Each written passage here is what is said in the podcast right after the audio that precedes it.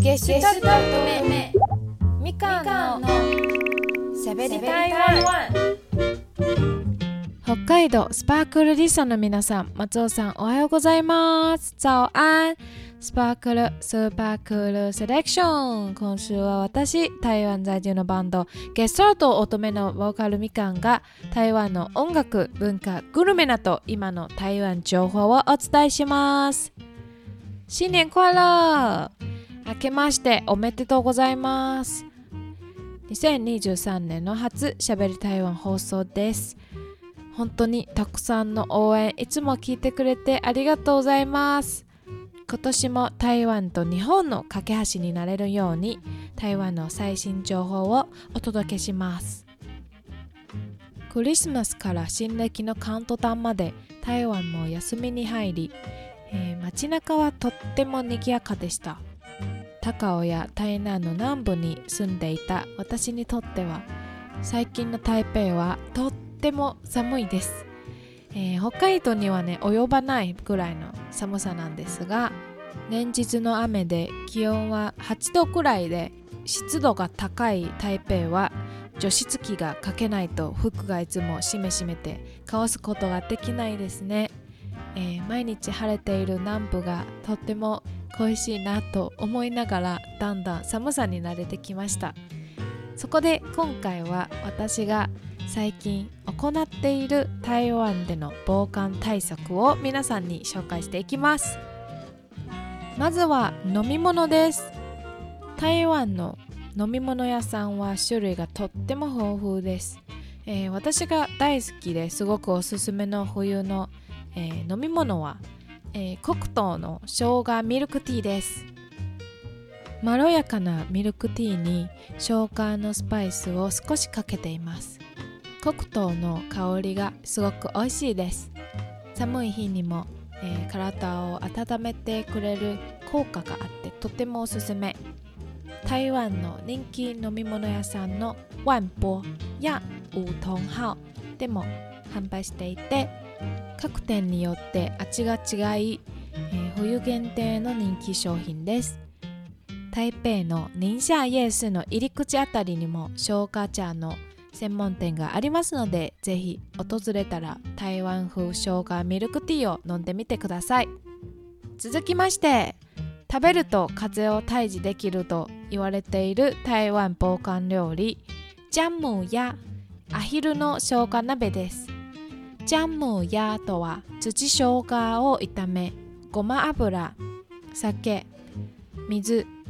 漢方と一緒にアヒルを煮込んだ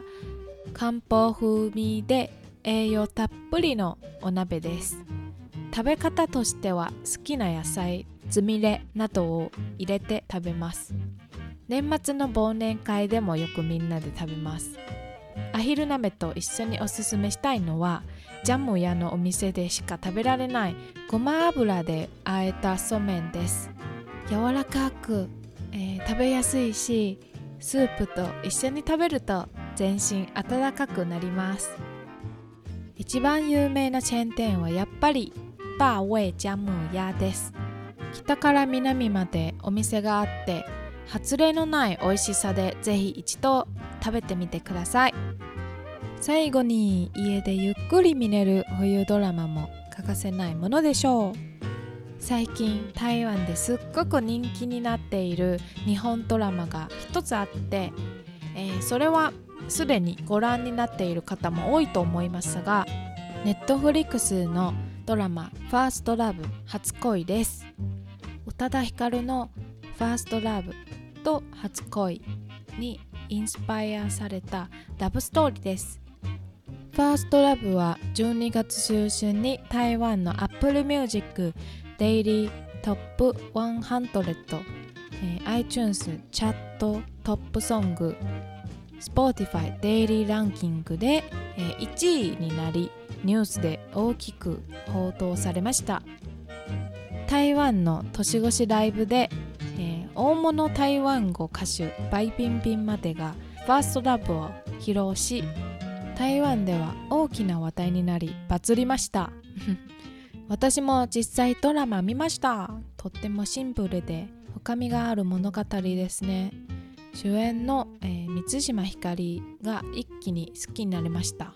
「ファーストラブという曲はもともと台湾で日本語の曲をあんまり聞いたことない人でも知っている、えー、名曲です。ドラマのおかげで再び話題になりました。特にドラマに出てきたナポリタンも台湾で大ヒットとなり台湾のパスタ屋さんも毎日ナポリタンがすぐ売れ切れるっていう現象も SNS にアップされました。こんなヒット作があれば寒い日でも暖かいお家でゆっくりドラマでも見て、えー、冬を乗り越えられるでしょう。以上お送りしてきましたみかんのしゃべり台湾いかがでしたでしょうか2023年初のしゃべり台湾私のおすすめの台湾防寒方法を3つ紹介しましたまだまだ冬が続きますね台湾へ悲観しに来てもいかがでしょうか一つ皆様にお知らせです。ゲスタルト乙女はやっと3年ぶりに日本にライブしに行きます。大阪の阪神梅田本店でアコースティックライブを開催します。阪神植栽テラス的台湾の世界というイベントで1月の18日水曜日午後5時と1月19日の木曜日、えー、午後1時と5時それぞれライブがありますのでぜひ会いに来てください、えー、今年もフルバンドで日本ツアー行けるように頑張ってます。今年のゲストととめもしゃべり台湾もよろしくお願いします。最後に中国語教室で皆さんに一つ言葉を教えます。吉祥如意。万事順調にいきますように。吉祥如意。以上しゃべり台湾のみかんでした。また今度ね。新年快乐。